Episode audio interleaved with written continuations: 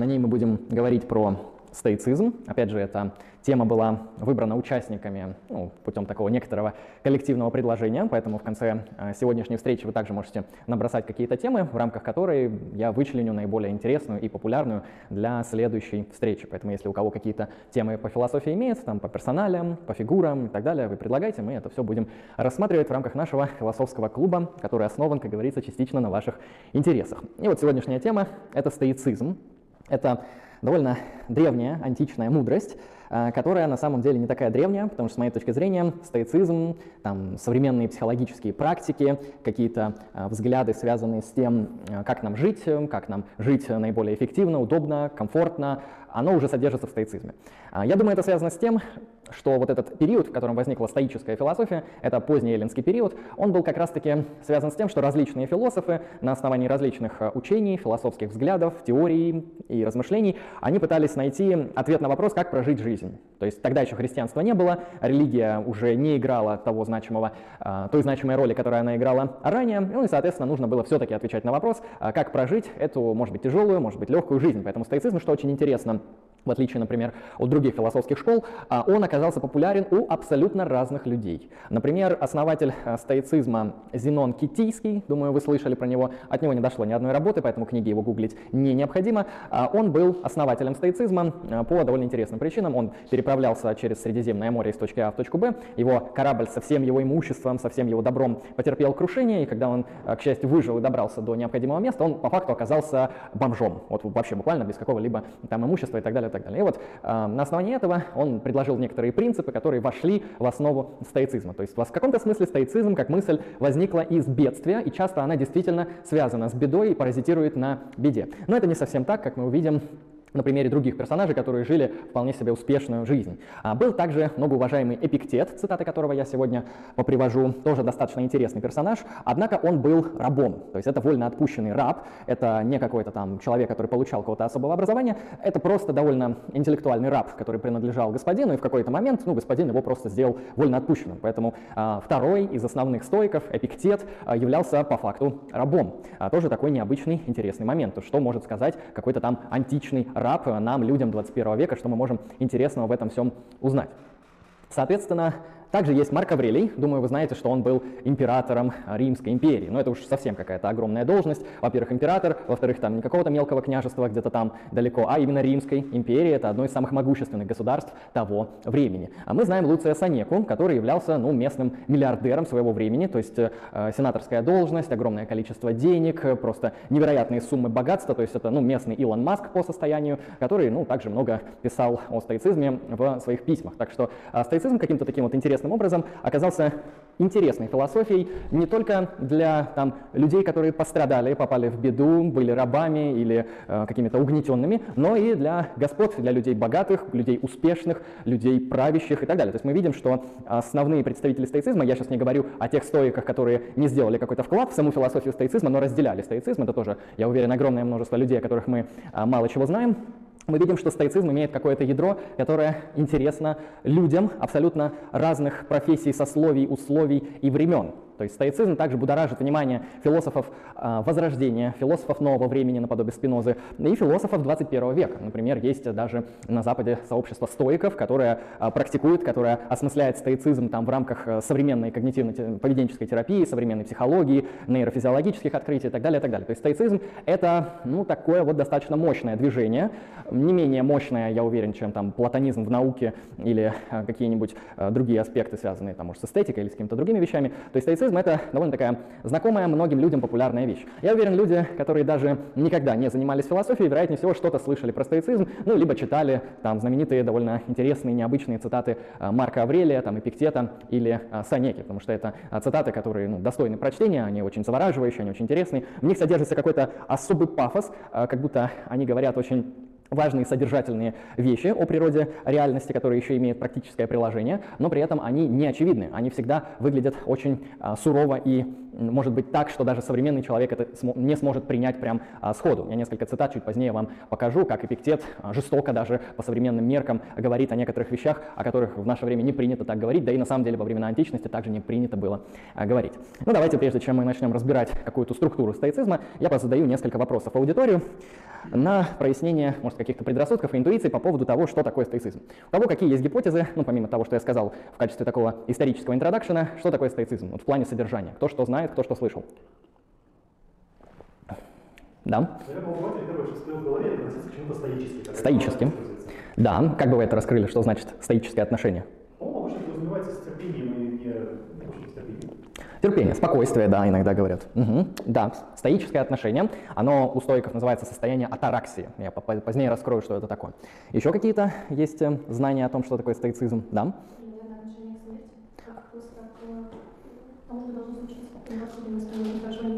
Необходимость, неизбежность смерти, э, снятие со смерти некоторых э, моральных там, предрассудков, морального пафоса, есть такое. Эта мысль, она также близка не только стойкам, но и эпикурейцам, которые старались рассеять страх смерти, показать, что бояться смерти – это самое глупое, что вы можете сделать в жизни, потому что вы ее не встретите, даже если захотите.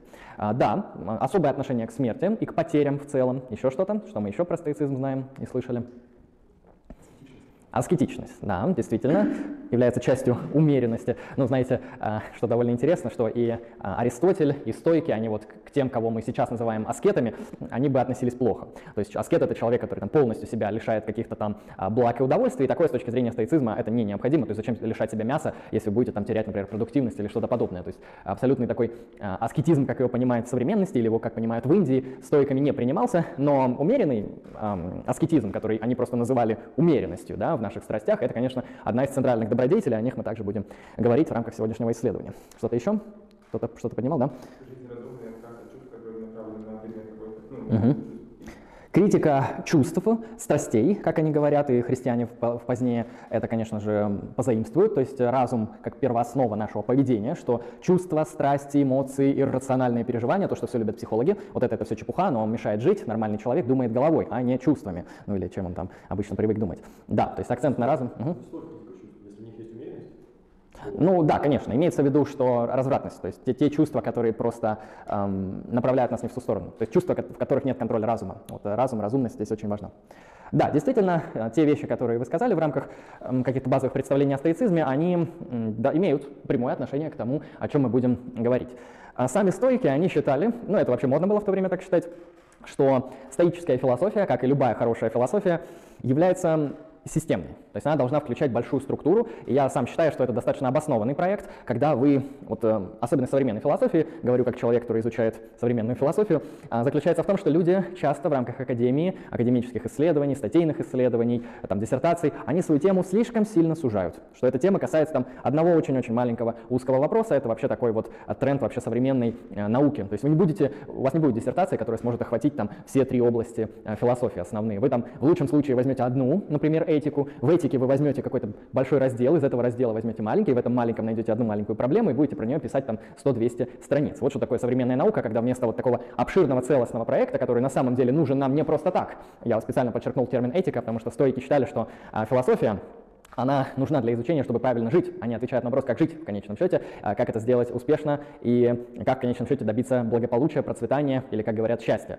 И для этого нужно системное и целостное рассмотрение всех вопросов, что в современной академической мысли мы очень редко находим, хотя я считаю, что это стремление а, достаточно правильное и очень важное, потому что действительно, сужаясь в один вопрос, мы, эм, мы никогда не сможем тогда прийти к ответу на вопрос, как жить, и, вероятнее всего, те люди, которые занимаются узкими вопросами, они вообще считают, что этот вопрос не имеет смысла, и их даже не заставить заниматься этим широко. Поэтому сами стойки, первое, с чего я начну, считали, что философия, она содержит три элемента. А, у них она называется, соответственно, физика, логика и этика. На современный язык эти области называются метафизика, то есть фундаментальное устройство реальности, эпистемология, а, фундаментальное устройство познания, как мы можем знать этот мир, и этика — это то, как мы должны в этом мире жить, действовать, какое поведение в нем наиболее содержательно, в конечном счете, что есть добродетель и как быть добродетельным человеком. Потому что этика, она как раз и отвечает на вопрос, как нам жить, но все другие области философии нам в этом помогают. И что довольно интересно, э, стоицизм не начинается с этики, он начинается именно с метафизики. Он начинается с устройства реальности, которое нам необходимо с вами понять через следующую цитату. Я сейчас приведу цитату Эпиктета.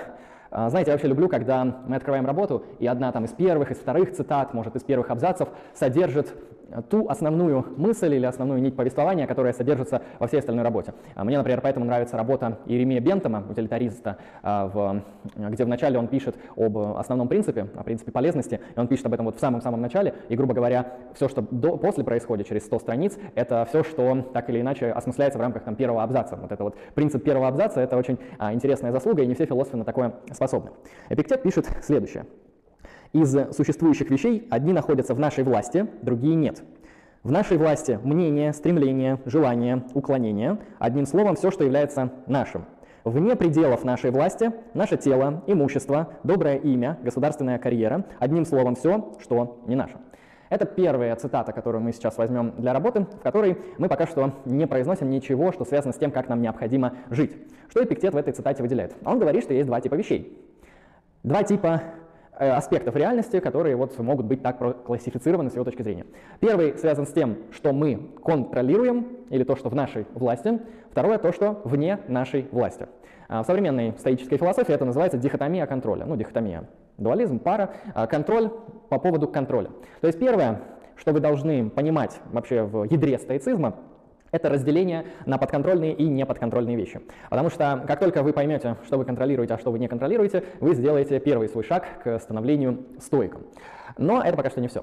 Довольно сложно вообще-то определить, что мы в конечном счете контролируем, что мы не контролируем. А, потому что пришел я на это мероприятие, это в моей власти или не в моей власти, ну что-то, наверное, в моей, что-то не в моей. То есть в конечном счете, чтобы прояснить такие даже простые бытовые моменты, мне нужна довольно сильная развитая эпистемология, а, мне нужна сильная теория познания, которая будет отделять а, те вещи, которые я с уверенностью могу обозначить как подконтрольные, и те, которые для меня не подконтрольны. Поэтому пока у меня нет хорошей теории знания, я об этом знать не могу. Поэтому, когда мы говорим о современности, мы можем пользоваться современной наукой, современной эпистемологией, современными моделями знания и обоснования, чтобы узнавать а, некоторые вещи и их осмысленность. Именно поэтому современные стойки, они очень много апеллируют там, к когнитивным исследованиям, к нейронаукам, чтобы по-настоящему понять, какие механизмы лежат в основе того, что мы на самом деле контролируем, а что мы не контролируем. Поэтому это достаточно важный аспект. Далее, в этой дихотомии контроля а, содержится на самом деле некоторое будущее этическое ядро, которое я, наверное, постараюсь прояснить на такой метафоре. А, представим какого-нибудь ребенка, ну, немного наивного ребенка, и вы позвали его посмотреть звездное небо над головой, да, как э, любил говорить Иммануил Кант. И вот вы ему показываете, говорите, вот, вот эта вот звезда, это там, не знаю, полярная звезда, вот это созвездие является там большой медведицей, это малая медведица. И тут ребенок говорит, подожди, ну есть большая медведица, малая медведица, но где средняя медведица? Вот не могу найти. Вы ему говорите, я могу ошибаться, но предположим, это так для мысленного эксперимента. Средней медведицы не существует.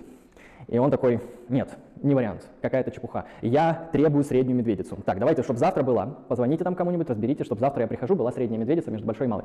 Мы ему говорите, нет, братан, так не работает, что-то тут не так, э, это невозможно изменить. Это, э, ну, созвездия не меняются по вашему произволу или даже по произволу чиновников. То есть вы даже не сможете позвонить там президенту или чиновнику, который сможет там все-таки завтра организовать среднюю медведицу. Вы это объясняете ребенку, он начинает ныть, плакать, скулить, кричать, говорить, нет, это, это ужасный родитель, не может мне предоставить даже среднюю медведицу медведицу, то есть большую малую показал, а среднюю вот как-то не смог. Что ж за отец такой, что ж за мать никудышная. Вот. И мы, конечно, смеемся над этой ситуацией, потому что ребенок требует а, того, что находится принципиально за сферой нашего контроля. А он говорит о том, как должно быть устроено космическое пространство. Конечно же, оно не зависит от нашей воли, и его реакция для нас будет, конечно же, в первую очередь абсолютно глупой и коничной, даже смешной, потому что человек, который переживает э, со всей яростью, со всем рвением по поводу того, что невозможно в этой жизни поменять, он, конечно, выглядит, ну, скорее как идиот. То есть в нашем случае это ребенок, поэтому нам смешно, это не взрослый человек, это всего лишь ну, человек немного наивный, но теперь представим какого-нибудь взрослого человека, который, ну, соответственно, э, вышел на работу, как обычно, в свое необходимое время, и вот он отработал, возвращается вечером домой. И к неприятному сожалению, оказывается, что когда он вернулся домой, дом уже полностью сгорел. Дом горит, его там тушат пожарные, несут там, что там обычно носят, там воду, шланги, вот это вот все, тушат дом, там все имущество, документы, деньги, все сгорело. И этот э, человек, ну, он спрашивает, а в чем причина этого пожара? Я вроде газ открытым не оставлял и все такое. Говорят, да, знаете, Короткое замыкание, вот есть статистические случаи, что оно там может произойти, вот у вас оно так неудачно произошло, а рядом были шторы с вашей розеткой, ну, в общем, вот, к сожалению, все сгорело, благо мы успели потушить, чтобы на соседние там дома, квартиры не разошлось. Вот, и этот человек тоже начинает грустить, рыдать, орать, метать, матюкаться, переживать и так далее. Но вопрос, чем этот человек принципиально отличается от того самого ребенка, который ноет по поводу того, что ему нельзя изменить космическое пространство? Как будто вы могли каким-то активным образом а, повлиять на то, наступит у вас короткое замыкание или нет. Это такая вещь, которую, ну, принципиально там не предсказать, от нее как-то принципиально не оградиться, и на вас просто продействовала судьба. Вы должны единственное, что в этой ситуации понять, что нужно искать новый путь. Да, нужно позвонить кому-то и узнать, где теперь жить а, и решать этот вопрос. То есть нужно а, сохранить спокойствие, нужно не тратить свои силы, энергии на переживания. Как говорится, вот когда умирать будете, тогда попереживайте. А пока что действуйте рационально и контролируйте себя. Поэтому подобные люди, конечно же, выглядят э, ну, не менее отличными, чем тот самый ребенок, который также поступает иррационально, потому что ну, это был просто удар судьбы, это вещь, которая находится принципиально вне сферы нашего контроля, и, конечно же, изменить ее нельзя. И таких вещей, как говорит Эпиктет, на самом деле в нашей жизни достаточно много. Как вы видели в этой первой цитате, он провел некоторое условное разделение а, на мнение, желания, там, а, предрасположенности и предпочтения, предпочтения скорее, не предрасположенности. То есть можно сказать, что Эпиктет считает, что то, что в нашей контроле, это в первую очередь наши ментальные состояния.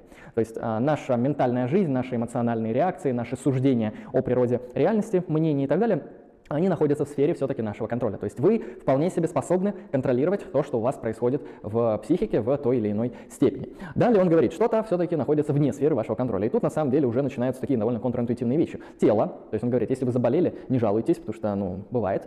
Имущество, сгорел дом, зачем вы жалуетесь? Ну, может, может сгорел, может не сгорел, всякое бывает. А, имя, ну там имеется в виду славное имя. Окей, вас обматюкали там в интернете, про вас написали какие-то плохие вещи, вам очень грустно, а что вы грустите? Вы контролируете эти все процессы и так далее, нет? Вас уволили, то есть ваша карьера рухнула, а что вы грустите? То есть э, разве вы контролируете ваше карьерное место, разве вы контролируете свое имя в интернете там, или в публичном пространстве? Разве у вас есть контроль над вашим имуществом или вашим телом, там, заболели завтра чем-нибудь, ну и умерли, ну бывает, да, типичный процесс, каждый день происходит и так далее. То есть на самом деле уже ну, записывается такая довольно не совсем приятная картина для а, здравого смысла, потому что человек, он все же привык считать, что есть у нас вот сфера контроля. То есть, конечно, мы контролируем наше мнение, желание. То есть, хочу об этом, думаю, хочу об этом, не думаю, желаю это, желаю то, но я и тело свое контролирую, там, поднимаю и так далее. И имущество, там, вот телефон у меня в правом кармане и все остальное. Но вот тут, говорит Эпиктет, и происходит основное главное заблуждение. Здесь огромная иллюзия контроля, его, его там нету. Все, что происходит здесь, может произойти принципиально вне сферы вашего контроля. Понятно, что кажется, что тело все же ваше, что вы как-то можете на него повлиять, это правда. Но если с ним что-то произойдет такое, что, а, ну, по факту не, ну, неожиданно, да, вот этот удар судьбы условный, который мы обозначили, э, это потому что тело изначально не было вами проконтролировано. В отличие от ваших мнений, мы сейчас вынесем за скобки умалишенных, потому что у них нет контроля даже над первым случаем, потому что они поехавшие. Но над вот вторым у вас нет контроля в том смысле, в котором у вас есть контроль над вашими убеждениями. Это тоже а, очень важно для эпиктета а, отмечать. Теперь зачитаю еще одну цитату. А, вот они довольно интересные, как раз первые три цитаты. А, вторая после первой. То, что в нашей власти по природе свободно, не знает препятствий, а то, что вне пределов нашей власти является слабым, рабским, обремененным и чужим. То есть он сразу настраивает наше мышление, что даже наше тело, которое, оно даже не под рукой, как телефон, оно вот буквально здесь и сейчас, даже оно вот, является слабым, рабским, обремененным и чужим. Вот ваше мнение по поводу вашего тела, вот это в абсолютном контроле, оно свободное, а все, что вокруг происходит, это так. Как говорится, повезет, не повезет. Третье. Итак, помни, прям призыв учителя. Если ты станешь а, ой, прошу прощения, а, если ты ставишь рабское по природе, станешь рабское по природе считать свободным, а чужое своим, то будешь терпеть затруднения, горе, потрясения, начнешь винить богов и людей, как тот самый мальчик, который винит всех вокруг, то, что ему не предоставили новое созвездие. Но если ты будешь только свое считать своим, то есть верно судить о том, как мир устроен, а чужое, как оно есть на самом деле, чужим, никто и никогда не сможет тебя принудить, никто не сможет тебе препятствовать, а ты не станешь никого порицать, не будешь никого винить, ничего не совершишь против своей воли. Никто не причинит тебе вреда, у тебя не будет врагов, ибо ты неуязвим. Такая вот очень, на самом деле, воодушевляющая цитата. Вот здесь вот на фоне вот этого достаточно пессимистического пафоса, что все, что ваше, на самом деле не ваше, а, выступает другой пафос, то, что именно это дает вам реальную неуязвимость. Потому что если вы все-таки поняли, как устроен мир и что в нем вам подконтрольно, а что нет, вы получаете реальную автономию, реальную свободу. Вы уже не зависите от случая, от судьбы, от неудачи или удачи, потому что настоящая ваша свобода заключается именно в ваших реакциях на это все. А остальное это всего лишь видимость. Поэтому стоик, он не будет радоваться очередной раз новому карьерному повышению, так же, как и не будет э, жаловаться жаловаться и переживать очередному карьерному понижению или увольнению, потому что, очевидно, он знал, что это может произойти, ведь это вне сферы его контроля, и в сфере его контроля это реакция на это все. Поэтому стоицизм говорит, что нам принципиально важно установить различия между контролируемыми вещами и нет. Можете сами подумать, что в вашей жизни вам подконтрольно, что нет, и промыслить, насколько это осмысленно. Далее я скажу про правильные цели. А, потому что вы, наверное, сразу задумались, что кажется, что мир, он чуть сложнее, чем кажется, чуть сложнее, чем его описывает Эпиктет. Потому что Возьмем тот пример, который приводит Массимо Пельючи про подготовку к экзамену. Ну вот э, я там беру философию, изучаю ее, готовлюсь к экзамену, ну уже нет, но в свое время иду ее сдавать, и вот преподаватель меня слушает и ставит какую-то оценку. Вот здесь вроде все в моем контроле. Я должен был подготовиться, я там вот выучил что-то, не выучил, что-то рассказал, что-то нет, получил такую-то оценку, а не другую. То есть я считаю, что там моя пятерка, четверка или двойка является заслуженной, потому что вот в силу происходящих событий. Но здесь важно подметить, что во всем вот этом процессе, который мы а, постоянно в нашей жизни производим, даже в таком вот обыденном процессе, как сдача экзамена, а, нужно смотреть, действительно ли Наши цели были направлены на то, что мы контролируем. Потому что, смотрите, если ваша цель при подготовке к экзамену получить 5, то вы ошиблись. Потому что пятерка или двойка, или тройка, или четверка, вы это не контролируете. Что действительно вы контролируете при подготовке к экзамену? Вы контролируете степень своей подготовленности. Вы контролируете то, насколько вы можете там сесть, прочитать этот материал, законспектировать тот и понять, ну, получить знания об этих вещах или о других. Вот это вы контролируете. Да? Вы можете сказать, ну, у меня там были обстоятельства, поэтому я не мог на самом деле хорошо подготовиться к экзамену. Вам тоже нужно это учитывать, потому что вы должны себе также отдавать отчет. Эм, например, вы, ну, действительно, предположим, там у человека произошел форс-мажор в момент подготовки к экзамену, он там переехал, не знаю, в другой город, а, и он не мог готовиться, он готовился там последний день за ночь до экзамена. Ну, бывает такое. И что он должен сказать как стоик? Он должен надеяться на пятерку? Ну, это совершенно уже глупость. Он должен надеяться на то, что он хорошо ответит, и на это глупо надеяться. Он должен надеяться только на то, что он сделал все, что мог в данной ситуации наилучшим образом. То есть вот была ситуация, в рамках этой ситуации вы должны с чистой совестью знать, что там, где вы могли сделать что-то хорошо, вы сделали это хорошо. То есть э, ваши действия должны быть направлены на достижение тех или иных целей так, чтобы эти цели касались только сферы вашего контроля. Поэтому настоящая правильная постановка цели подготовки к экзамену будет выглядеть так. У меня есть такое-то время в соответствии с моими силами, которые я знаю, вот как раз знание реальности, знание моей реальности и так далее, я могу, например, там, готовиться вот столько времени и не могу готовиться столько времени. Например, говорю, могу в течение недели готовиться по 2 часа в день. Вот если больше, все, уже никак. Там, если меньше, ну тогда эм, совершенно ничего не запомню. И в этом контексте вы говорите, вот я готовился, я подготовился в меру своих сил наилучшим образом. Предположим, вам хватило там, дисциплины, поэтому вам нужна умеренность, там, мужество, чтобы преодолевать себя, чтобы достигать своих целей и так далее. Эм, окей, вы подготовились, приходите на экзамен.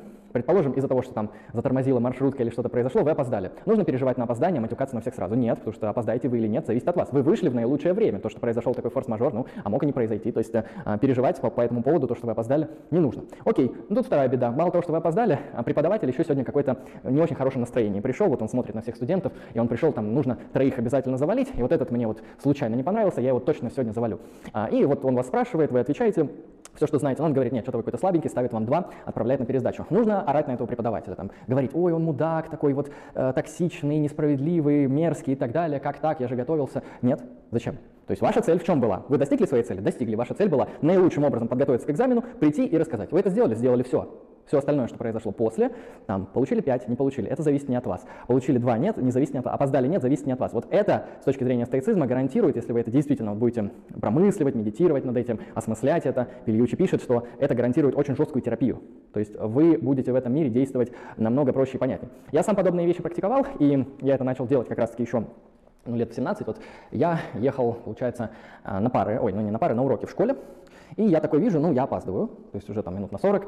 Э, я такой, ну, мне хана, то есть э, в школе за такое убьют за наше опоздание. Но в этот момент я задумался, так, подождите, могу ли я сейчас повлиять на эту ситуацию? То есть что, я могу сейчас выйти по гололеду быстрее дойти? Ну, физически не могу. Что, позвонить на вертолет, меня довезут? Ну, вроде не могу такое сделать.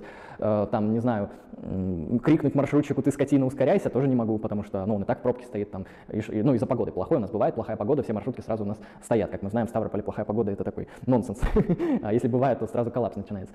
И я такой, ну, а что тогда переживать. То есть у меня просто нет повода для переживания. Я не участвую в этой ситуации. У меня нет контроля над тем, что я опоздал. Это по факту просто случай судьбы. Также касается большинства таких ударов. Поэтому нужно четко смотреть, где действуете вы, а где действует судьба. Потому что судьба это не вы, а вы это не судьба, это очень разные вещью.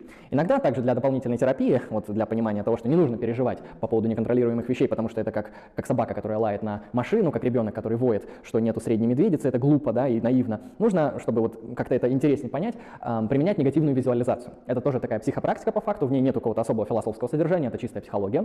Негативная визуализация, она что говорит? Что довольно интересный подход. Я не знаю, используется ли он в каких-то школах психологии, может кто-то знает, потом расскажет. Он говорит, ну окей, предположим, вы опаздываете на экзамен вот уже там на 40 минут, ну вполне плохо и неприятно. А представьте, что маршрутка, в которой вы едете, она вообще взорвалась, и вас разорвало на куски, и все погибли. Может же такое произойти? Ну, конечно, может произойти. Поэтому порадуйтесь, что вы не умерли. Порадуйтесь, что там, окей, ну можно начать по-медленному, это я прям с конца начал.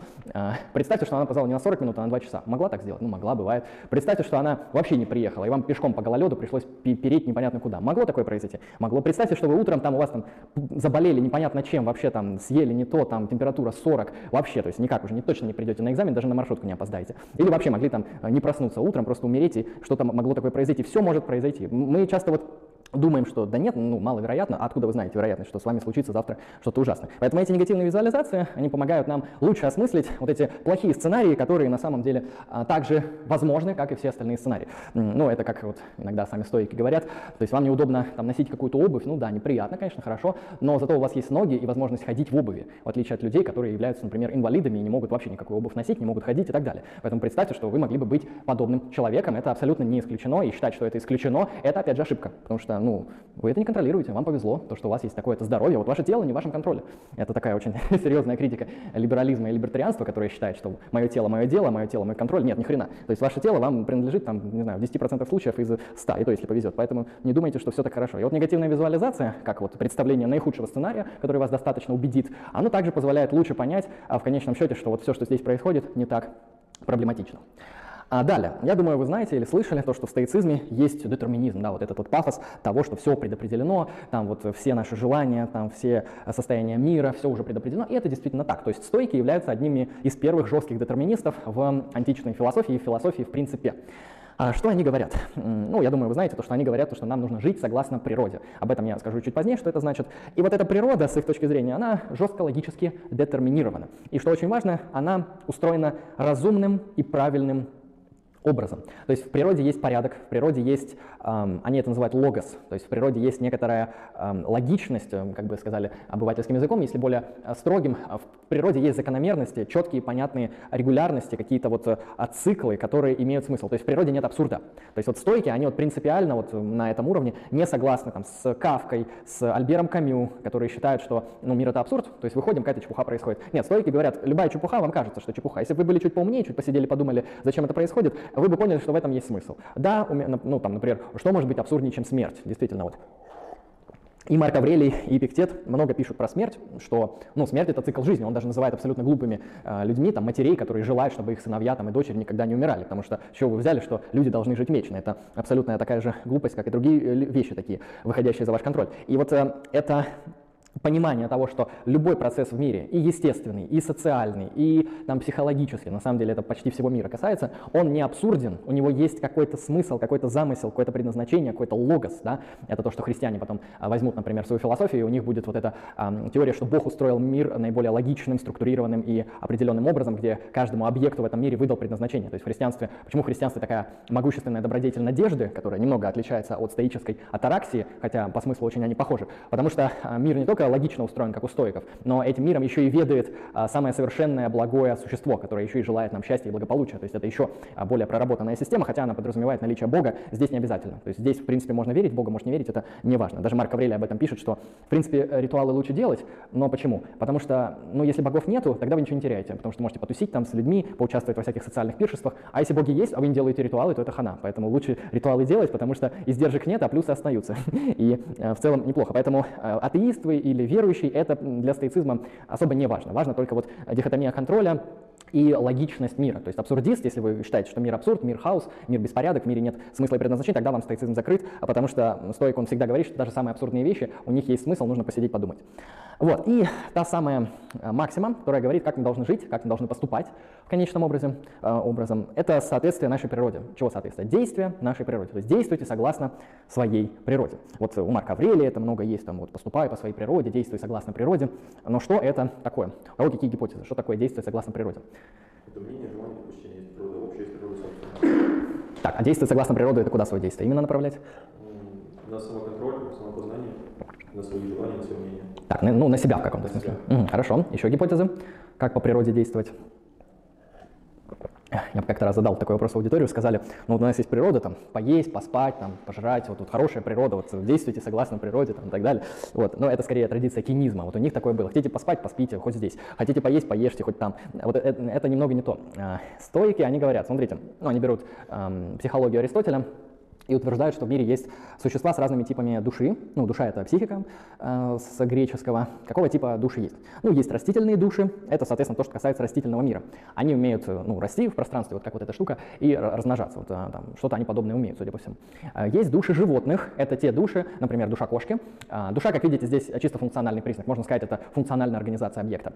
И вот кошка функционально организована так, что она имеет животную структуру. Это значит, что у нее есть не только возможность там, расти и размножаться, как у растения, у нее есть еще возможность а, иметь желание, а, иметь предпочтение, то есть там кошки, они могут предпочитать один корм там, другому корму, а, они могут самостоятельно, автономно выбирать там, траектории движения, в отличие от растения, там, передвигаться и так далее. То есть у них есть вот этот вот эм, эм, маленький эмоциональный пласт. Кошки, в отличие от растений, хотя это не факт, они чувствуют страдания примерно таким же образом, как и мы. То есть если, если нас ткнуть иголкой, кошку ткнуть иголкой, мы увидим очень похожий поведенческий профиль, поэтому, вероятнее всего, кошка и люди, они испытывают боль примерно похожим образом. Наверное, не тождественно, но плюс-минус похожим.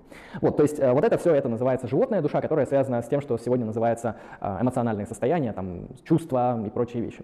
И говорят стойки, наследуя аристотелевскую психологию, есть третий аспект, и это разум.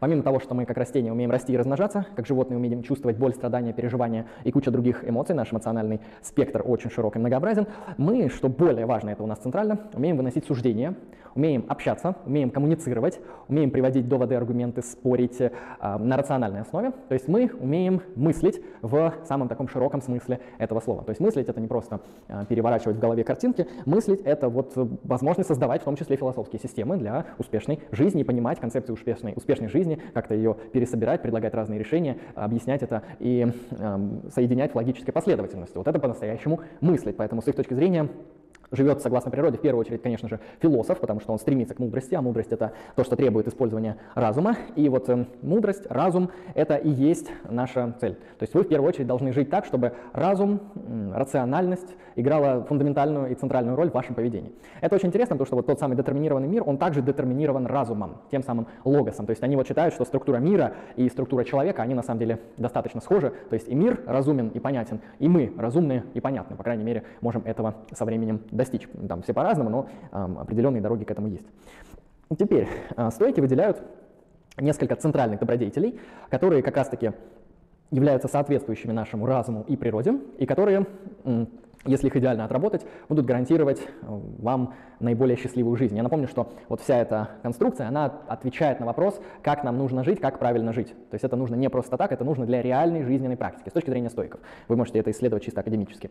И они выделяют четыре центральные добродетели. В целом это просто продолжение этики добродетели Аристотеля, но с достаточно интересной и серьезной критикой, которая вот имеет эм, значимый аспект и переоткрытие скорее даже в 21 веке, нежели тогда. Стойки сразу же заметили, что многие добродетели Аристотеля, они, как говорят сейчас, элитарны или, как говорят также сейчас, зависят от удачи. То есть, например, Аристотель говорит, что есть такая добродетель как щедрость. Вот это действительно, ну, лучше быть щедрым, чем жадным. Это добродетель, это явная когнитивная установка, которая делает вас более совершенным человеком, а, чем вот ее противоположность, ее порог. Но при каких условиях вы можете быть щедрым? Только если у вас есть достаточное количество имущества. То есть бедный человек, даже если он всю свою душу щедрую направит на щедрость, он не сможет. Потому что щедрость подразумевает определенное распределение а, благ между агентами. Если у вас нечего распределять, то вы не можете тренироваться и реализовываться в добродетели щедрости. И также касается, вот э, все эти критические аспекты касаются и многих других добродетелей, а, которые с точки зрения стойков в, в аристотелевской мысли достаточно элитарны. А, мы помним то, что стоицизм он нашел отклик не только у вот этих э, рабов наподобие Эпиктета, но и у господ наподобие Марка Аврелия и Луция э, Санека. И для них вот эта мысль, то, что действительно, если мы говорим про этику, она должна быть универсальна. Они одни из первых космо... как это правильно называется?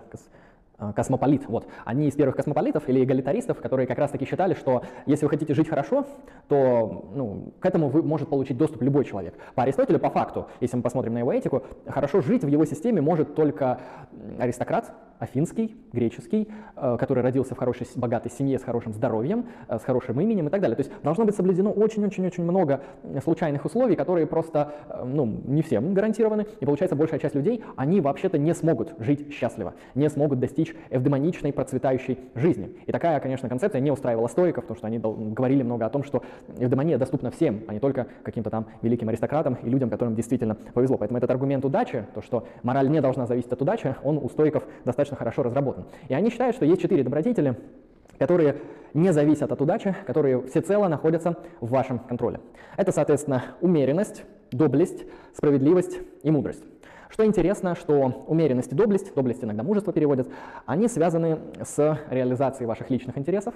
А справедливость, она связана с расширением своих интересов а, по отношению к множеству, другим, множеству других агентов. Поэтому на самом деле, если мы так посмотрим на стойков, это эгоистическая этика. То есть эгоистично надо быть умеренным, эгоистично нужно быть доблестным и справедливым, потому что это все включено в ваш разумный интерес. То есть что такое умеренность? У вас возникают какие-то а, страсти, желания, а, стремления и так далее. Там, хочу новый MacBook, хочу выпить кофе, хочу поесть, хочу познакомиться там с этим человеком, а не с тем. Вот много-много хотелок.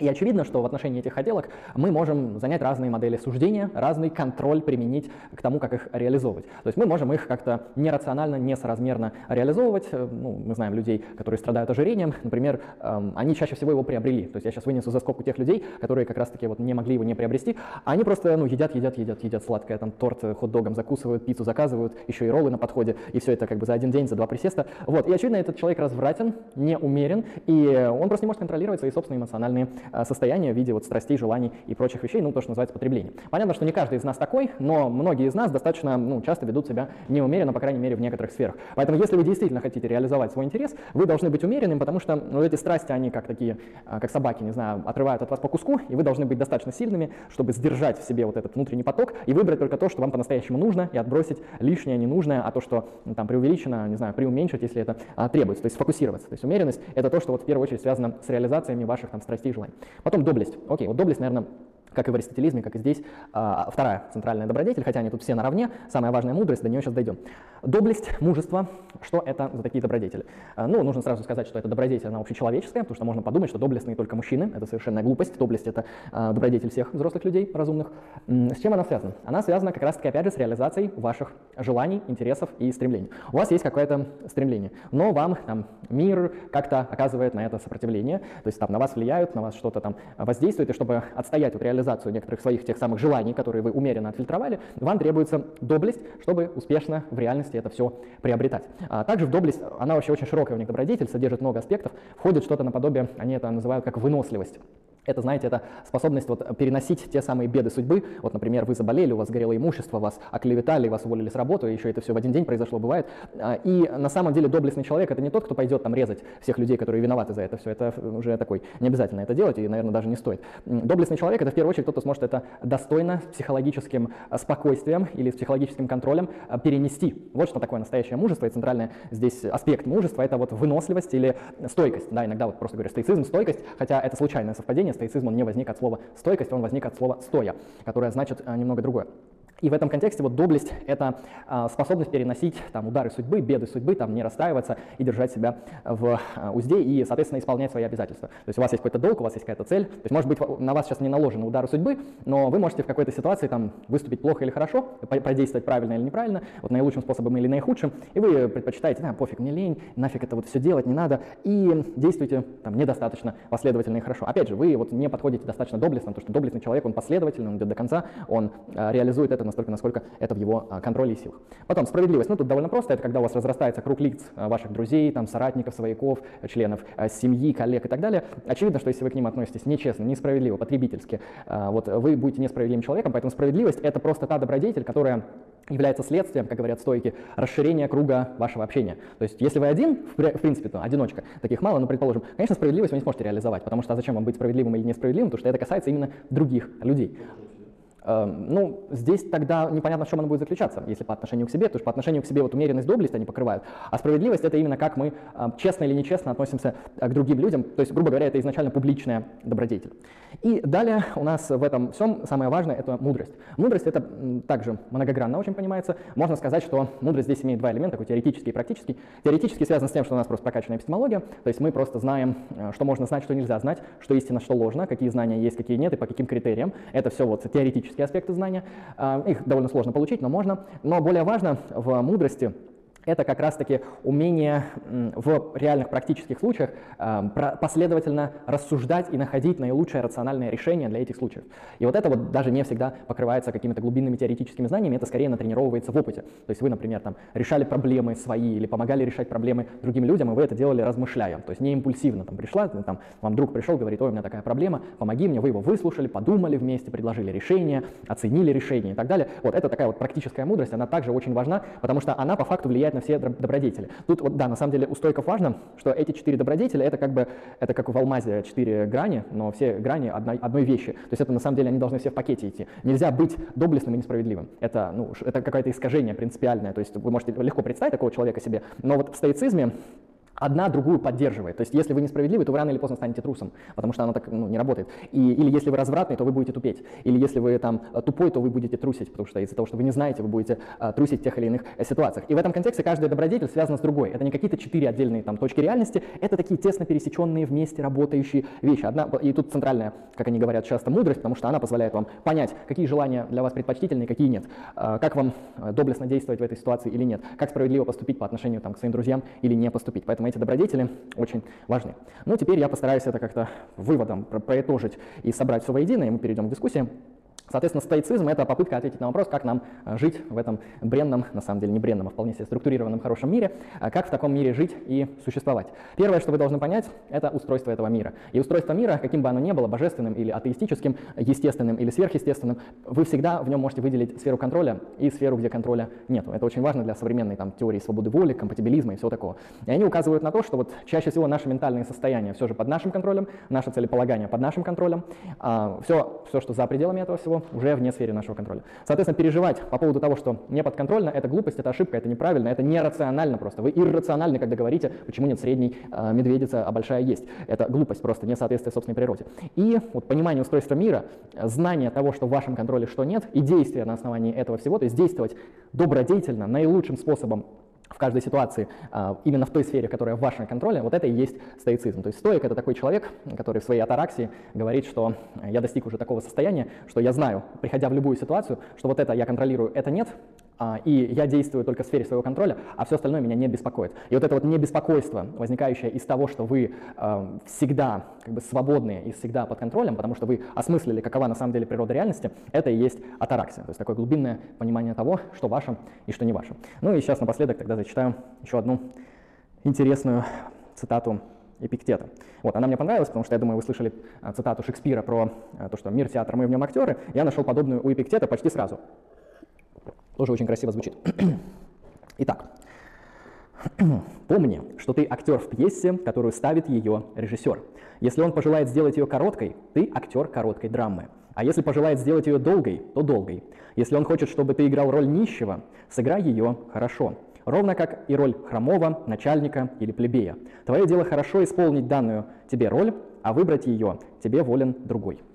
Вот такая вот интересная стата Эпиктета, которая, на мой взгляд, также содержит почти все ядро стоицизма. А, поймите свою роль, действуйте в ней наилучшим способом и не жалуйтесь на то, что у вас эта роль, а не другая.